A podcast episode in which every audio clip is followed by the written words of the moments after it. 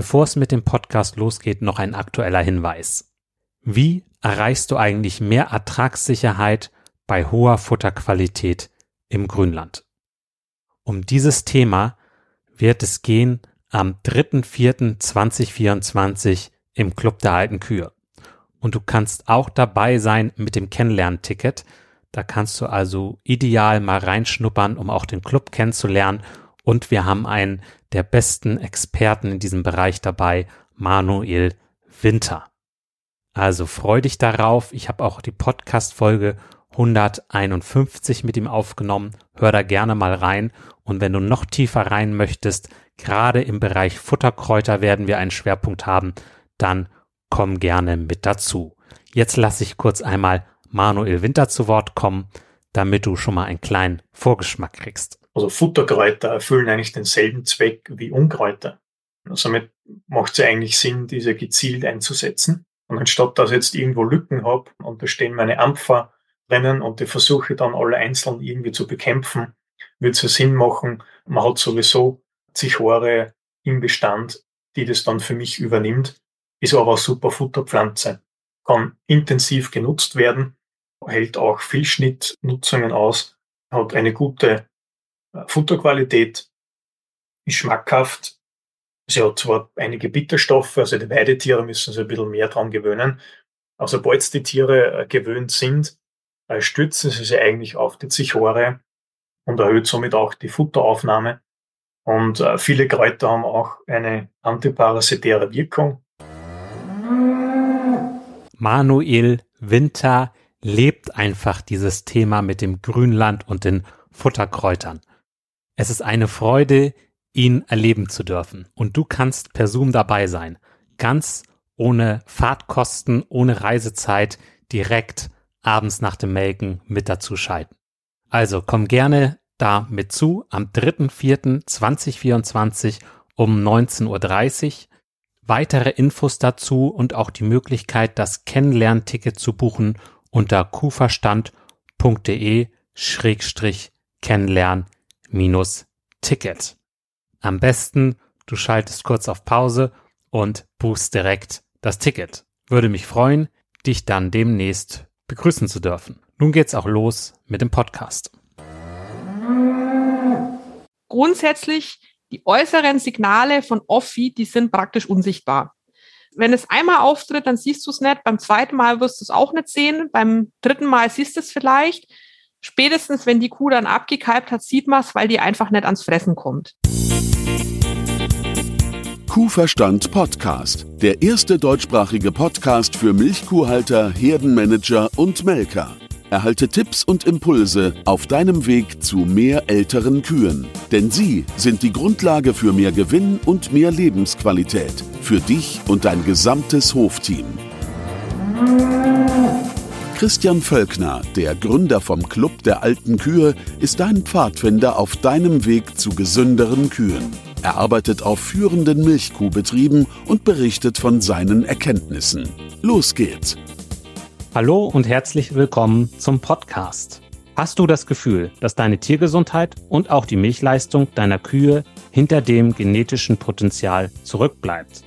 Kennst du Kühe, die nach dem Kalben nicht fit sind und nicht richtig ins Fressen kommen, dann wird die heutige Folge für dich spannend. Diese klinischen Fälle sind die Spitze vom Eisberg.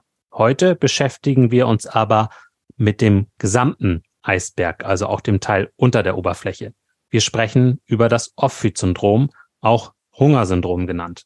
Mein Interviewgast arbeitet bei Smextech, die auch Sponsor dieser Podcast-Folge sind. Sie schaut tief in die Kuhdaten rein und ist sowieso sehr kuhverrückt. Seit zwölf Jahren beschäftigt sie sich intensiv mit Daten, mit Studien und sie berät auch die Milchkuhbetriebe. Heute ist sie zum zweiten Mal im Podcast. Sehr schade, dass du nicht ihre leuchtend rote Haare sehen kannst hier im Podcast. Das ist quasi das Erkennungsmerkmal. Herzlich willkommen im Podcast, Daniela Marthold. Hallo Christian, ich freue mich, dass ich wieder dabei bin. Ja, war das so richtig, die Anmoderation? Ja, alles richtig. Genau, immer wieder schön mit dir was äh, zu starten. Und das tun wir jetzt direkt mal mit diesem Off-Feed-Syndrom. Ja, super. Wie verbreitet ist das denn erstmal? Also das Off-Feed-Syndrom an sich, würde ich sagen, tritt in über 90 Prozent aller Betriebe auf und ist in unterschiedlicher Ausprägung vorhanden. Aber tendenziell betrifft es wirklich fast jede Kuh. Ja, ich habe ja, bevor wir den Podcast gemacht haben, im Club rumgefragt, was interessiert euch? Ich will mit Daniela eine Podcast-Folge machen, habe da so ein paar Themenvorschläge gemacht und unter anderem Off-Feed-Syndrom. Und das hat mit Abstand gewonnen.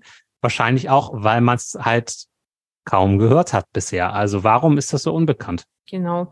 Also gerade wenn du ähm, jetzt auch mal bei den Suchmaschinen zum Beispiel Off-Feed-Syndrom eingibst, dann wirst du kaum was finden, also auch keine Fachartikel.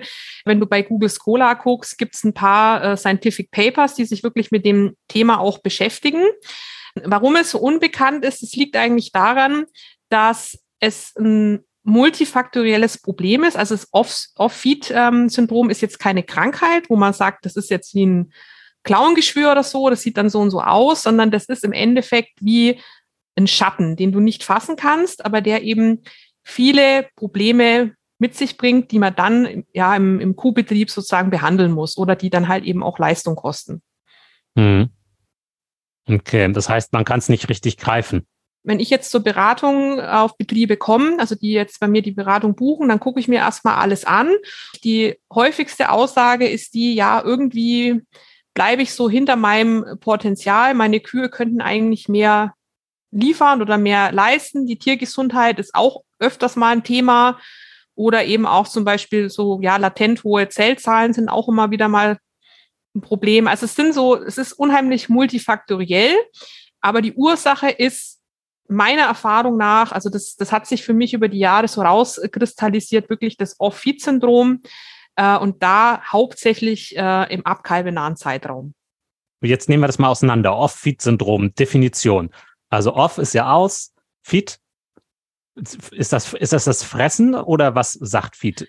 Genau, also Off-Feed, also Off heißt genau, also sozusagen aus, weg und Feed ist im Endeffekt das Futter. Das heißt, die Kuh ist sozusagen weg vom Futter.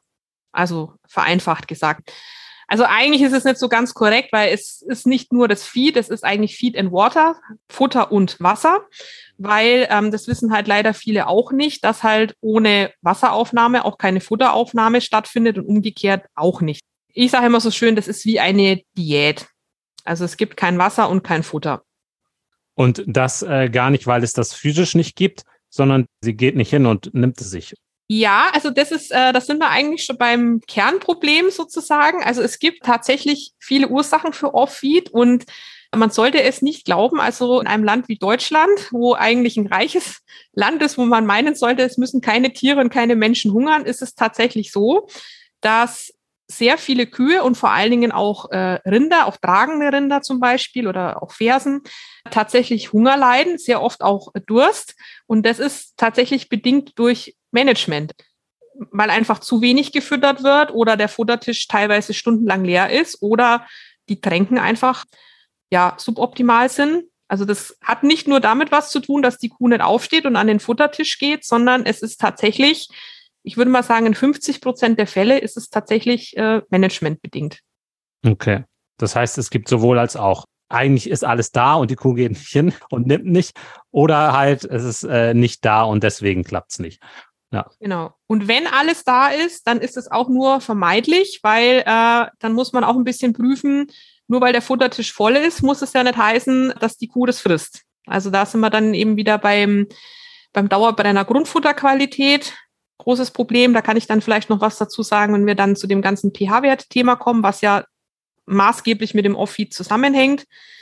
Also es ist wirklich unheimlich vielfältig, aber ich würde mal sagen, in den aller, allerwenigsten Fällen liegt es wirklich daran, dass die Kuh keinen Appetit hat. Ganz selten.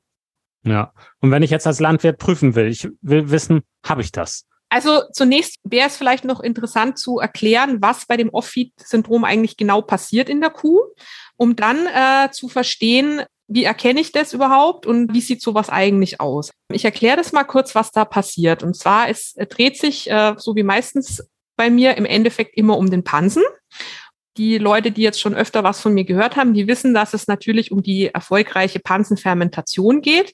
Und die funktioniert in der Regel bei einem pH-Wert zwischen sechs und sieben. Also das ist im Endeffekt der pH-Wert, wo die fibrolytischen Pilze und Bakterien die maximale Aktivität haben und eben auch die flüchtigen Fettsäuren, ähm, Essigsäure, Probionsäure und auch zum gewissen Teil Buttersäure praktisch im optimalen Verhältnis gebildet werden und die Energiebereitstellung eben stattfindet. So. Und jetzt ist es eben so, dass wir ja gerade im geburtsnahen Zeitraum sehr oft auch Rationswechsel haben oder Umstellungen, also Gruppenwechsel oder eben einfach ganz physiologisch geht die Futteraufnahme runter, je näher die Kalbung kommt. Das wäre sozusagen der Q-assoziierte Faktor. Alles andere ist managementbedingt. So, und jetzt ist es einfach so, ähm, dass es bei, insbesondere bei trockenstehenden Kühen sehr häufig dazu kommt, dass die Ration relativ unattraktiv für die Kuh ist. Also gerade zum Trockenstellen. Und da sehen wir dann sehr oft, das wurde auch in, also schon vor 20 Jahren auch in Studien nachgestellt, dass zum Beispiel die Futteraufnahme aufgrund der Attraktivität oder leeren Futtertisch zurückgeht. Und dann passiert Folgendes, und zwar sehr, sehr schnell. Der pH-Wert im Pansen, der geht extrem nach oben. Und zwar kann das also durchaus bis zu acht. Und ich habe ja vorhin gesagt, optimal wäre zwischen sechs und sieben.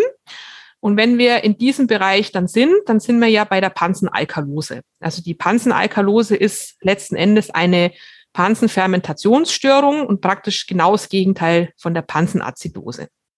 So, und in Abhängigkeit der Dauer dann, also solange wie dann kein Wasser und kein Futter aufgenommen wird, das können auch mal zwölf Stunden sein, das können auch mal sechs Stunden sein, ähm, bleibt dieser pH-Wert eben in diesem hohen Bereich.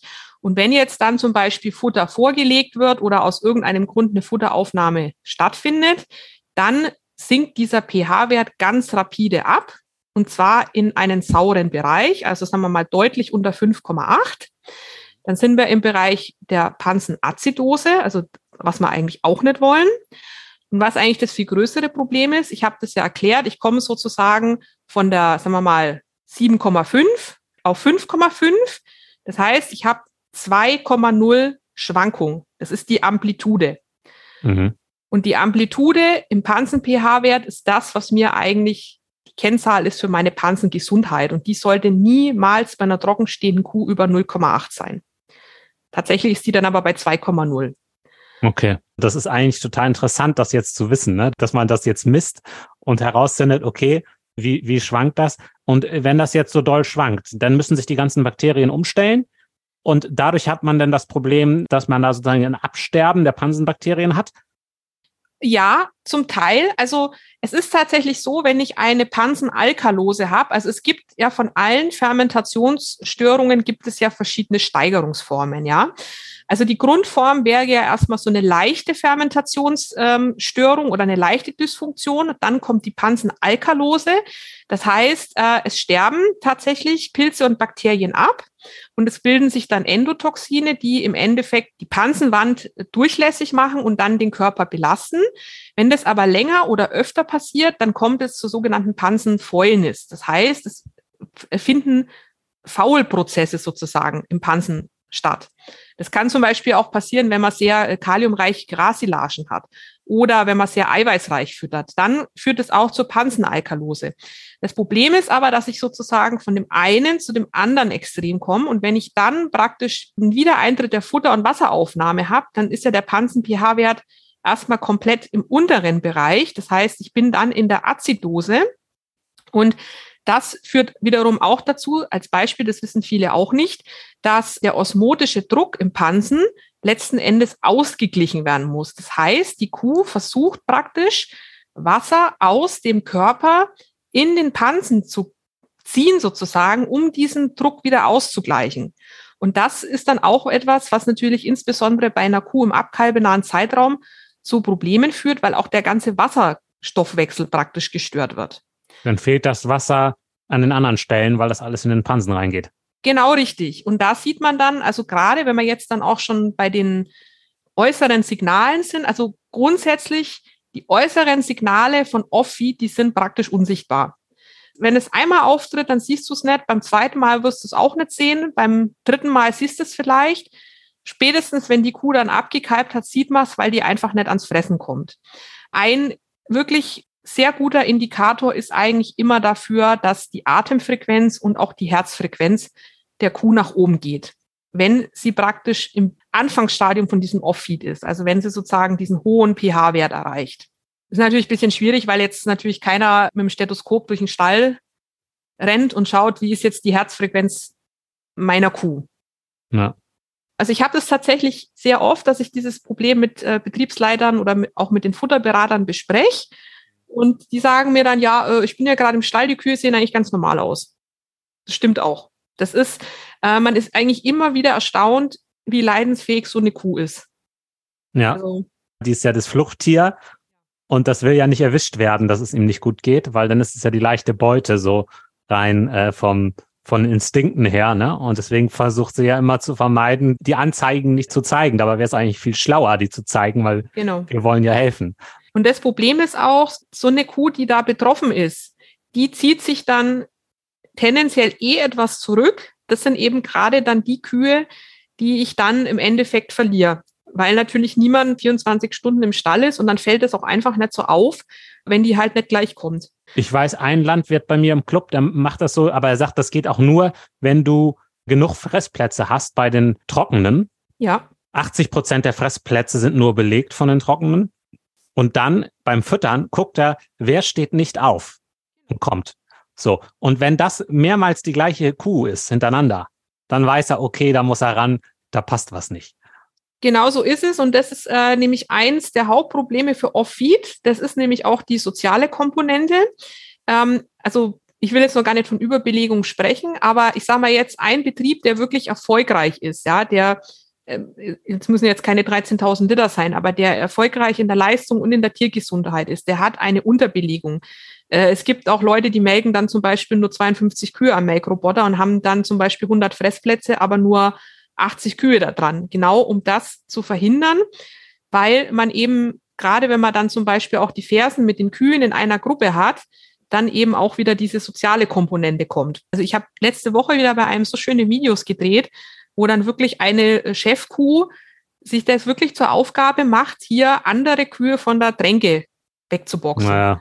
Das ist der Klassiker. So, das ist der Klassiker. Man denkt, das weiß eigentlich jeder, aber das ist einer der Hauptursachen für Off-Feed. Mhm. Ja.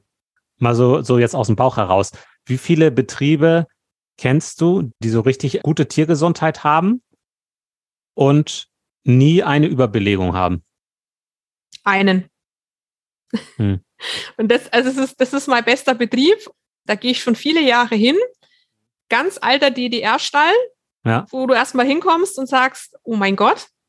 Hm. Wo man aber jetzt wirklich über die Jahre dran gearbeitet hat, diesen Kuhkomfort sowas von zu verbessern, einfach äh, wirklich so diese Basics, so Luft, Licht, Platz und so weiter. Und da ist es äh, tatsächlich so, dass die Bedingungen wirklich denkbar schlecht sind, aber die einfach durch dieses extrem gute Management das wirklich im Griff haben. Und da erreichst du dann halt eben auch Futteraufnahme jetzt bei den in der HL-Gruppe von 28 Kilo Trockenmasse. Und da flutschen dann halt auch die 40 Liter im Sommer durch. Mhm. Ja. Das ist für mich immer so bezeichnend. Man braucht keinen neuen, topmodernen Stall, um sowas zu machen. Im, im, im Mastbereich übrigens genau das Gleiche. Da reicht es auch oft mal, einen Stier rauszunehmen aus so einer Bucht und schon läuft es viel besser. Ja, so ist es. Kann ich bestätigen. Ja, also wir sind ja so ein bisschen durch die Definition gegangen. Wenn ich es jetzt in eigenen Worten fassen sollte, das Off-Fit-Syndrom kann aus verschiedenen Pansenfermentationsstörungen sich zusammensetzen. Und es ist nicht richtig zu greifen. Es ist sozusagen wie so ein Schatten. Es ist nicht so leicht zu erkennen. Man muss im Prinzip an die Werte ran wie Herzfrequenz, Lungenfrequenz und pH-Wertschwankung. Genau. Das ist das eine. Also es ist tatsächlich so, dass eigentlich die Ausgangslage immer keine Futteraufnahme ist. Diese führt dann zu diversen Fermentationsstörungen in Pansen. Und was dann eigentlich sozusagen die Spitze vom Eisberg ist, die wir ja dann sehen, die du ja auch in der Anmoderation dann auch erwähnt hast. Dieses Problem im abkalbenahen Zeitraum, das führt dann eben zu den bekannten Stoffwechselproblemen in der Frühlaktation, also Ketose oder Festliegen gleich im geburtsnahen Zeitraum. Das ist ich würde mal sagen, in 90 Prozent der Fälle ist es bedingt durch reduzierte Futteraufnahme einhergehend mit Off-Feed im abkalbenahen Zeitraum. Also das ist im Endeffekt der Rattenschwanz. Die meisten Leute, die erkennen es halt erst, wenn dann im Endeffekt die Kuh festliegt oder wenn halt dann irgendwann Fetteiweißquotient sonst wo hinreißt. Ja. Ja, da kommt mir jetzt so als Idee, was könnte man machen? Also eine Idee, die ich jetzt so habe, wenn man da mal so ein bisschen mehr Gefühl für kriegen möchte, wäre ja mal so Kühe, die so leicht auffällig sind in der Trockenstehzeit. Da mal so ein bisschen Buch drüber zu führen, um mal zu gucken, ob das irgendwann als Bumerang zurückkommt. Also ob die nach der Kalbung nachher Ärger machen. Ja. Und das wäre ja mal so ein erster Schritt, um mal so ein bisschen nochmal das Gespür Genau. dafür zu hochzukriegen. Ne? Also tatsächlich die ganzen Sachen, die ich jetzt erzähle, die habe ich auch über Beobachtung gelernt, über viele Jahre. Als ich damit angefangen habe, hat man zum Beispiel noch gar nichts gewusst über diese Amplitude vom pH-Wert. Und mittlerweile kann ich eigentlich sagen, wenn ich, sagen wir mal, zwei bis dreimal vor der Abkalbung, also während der Trockenstehphase, eine Amplitude von höher 1,0 habe, dann kann ich eigentlich die Uhr danach stellen, dass diese Kuh mir spätestens um den 40. Tag einbricht. Gut, die Möglichkeit äh, hat jetzt nicht jeder, aber tatsächlich, wenn man da mal systematisch dran arbeiten will, dann sage ich immer, das allererste habe ich letzte Woche das Paradebeispiel erlebt, man muss sich mal im Klaren sein, was fressen meine Trockensteher überhaupt. Und das ist für viele schon eine äh, Ernüchterung. Wie viel Trockenmasseaufnahme haben die? Genau. Ja. So, und das ist ja in den meisten Betrieben schon mal unbekannt, beziehungsweise dann sagt man, na ja, ja, so elf Kilo vielleicht. So, also das ist, das ist dann auch so geschätzt und elf Kilo ist einfach nicht ausreichend. Das, das ist einfach so. Das wird so, also elf, zwölf Kilo wird immer so gesagt, aber es ist nicht ausreichend. Was ist ausreichend für dich?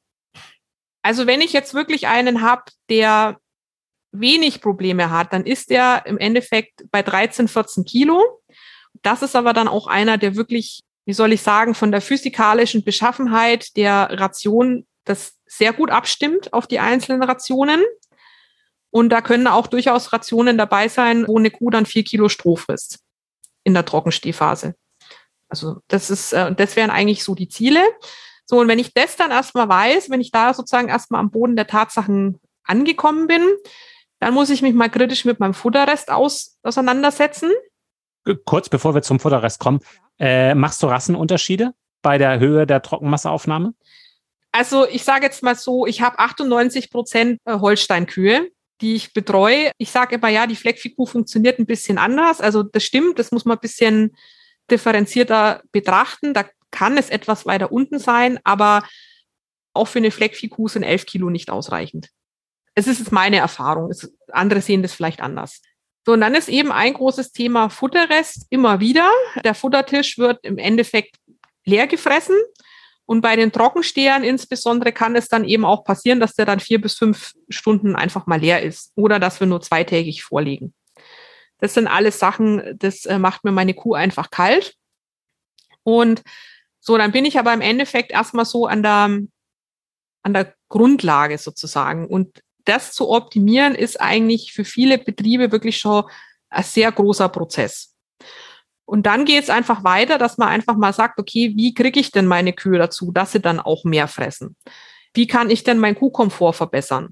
Und so weiter. Was ich auch schon mal bei einem gemacht habe, ist, da haben wir auch pH-Wertmessungen gemacht und dann war das eigentlich so ein bisschen äh, der Streitpunkt, weil ich zu dem gesagt habe, deine Kühe nehmen ab während der Trockenstehphase. Und dann hat er gesagt, nein. Und da war ich dann schon wirklich so kurz vorm Hofverweis. Und dann habe ich gesagt, jetzt messen wir mal die Rückenspeckdicke. Und das haben wir dann gemacht und dann hat man tatsächlich gesehen, dass die Kühe abnehmen während der Trockenstehphase. Also es ist immer gut, wenn man sowas visualisieren kann und wenn man dann so ein Monitoring macht, dass man sieht, okay, es ist so, ein, es ist ja alles ein kontinuierlicher Prozess. Ja, spannend. Dann haben wir ja so Ursachen und Ansatzpunkte eigentlich auch durch. Oder hast du noch was? Zum Thema Ursachen möchte ich vielleicht noch kurz was sagen. Das eine ist ähm, die Trockenstehphase, ja, aber wir haben auch Off-Feed wirklich während der Laktation auch gerne und sehr, sehr viel auch bei Rindern. Einfach bedingt durch unzureichende Grundfutterqualitäten. Also hohe NPN-Verbindungen, hohe Kaliumgehalte.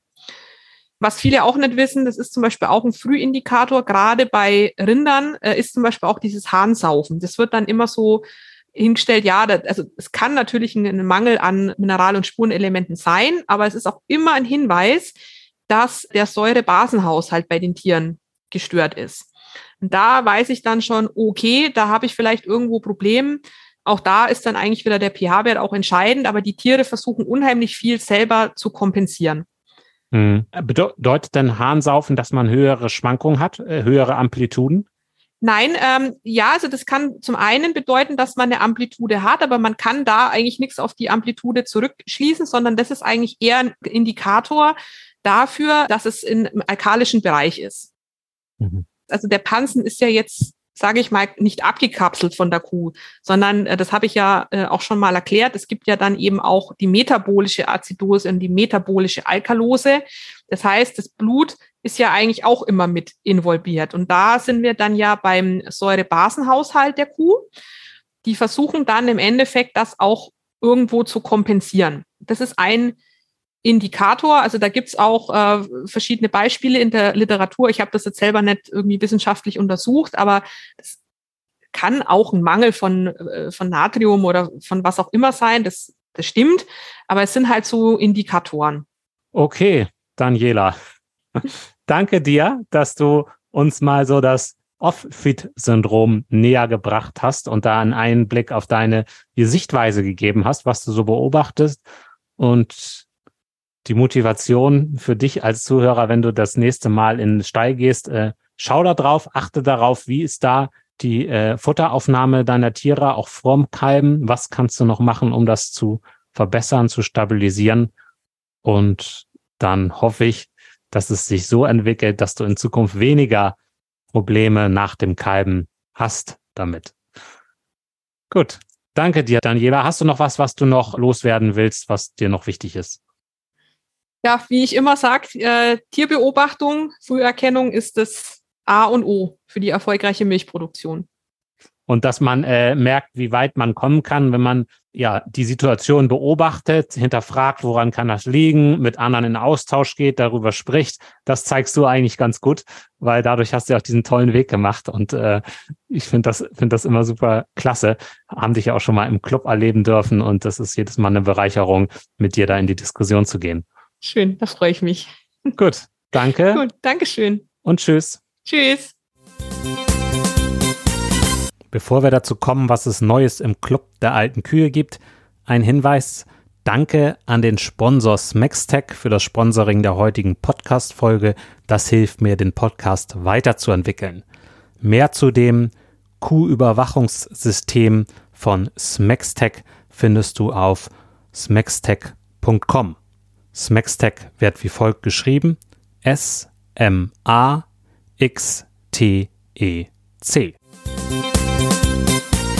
Kommen wir zur Rubrik Neues aus dem Club. Am 6. September 2023 ist wieder Stammtisch Rinderzucht um 19.30 Uhr. Dort wird Carsten Scheper mit dabei sein. Mit ihm habe ich ja den Podcast zum RZ Öko gemacht.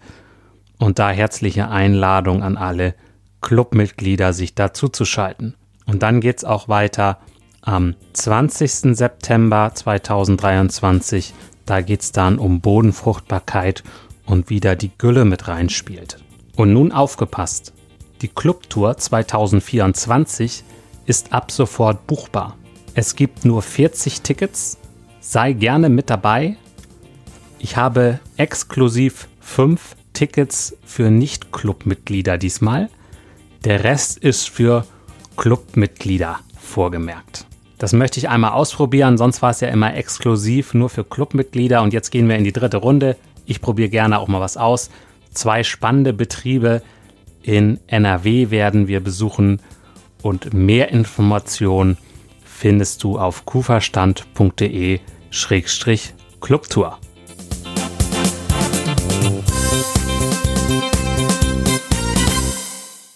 Mehr Kuhverstand auf www.kuhverstand.de.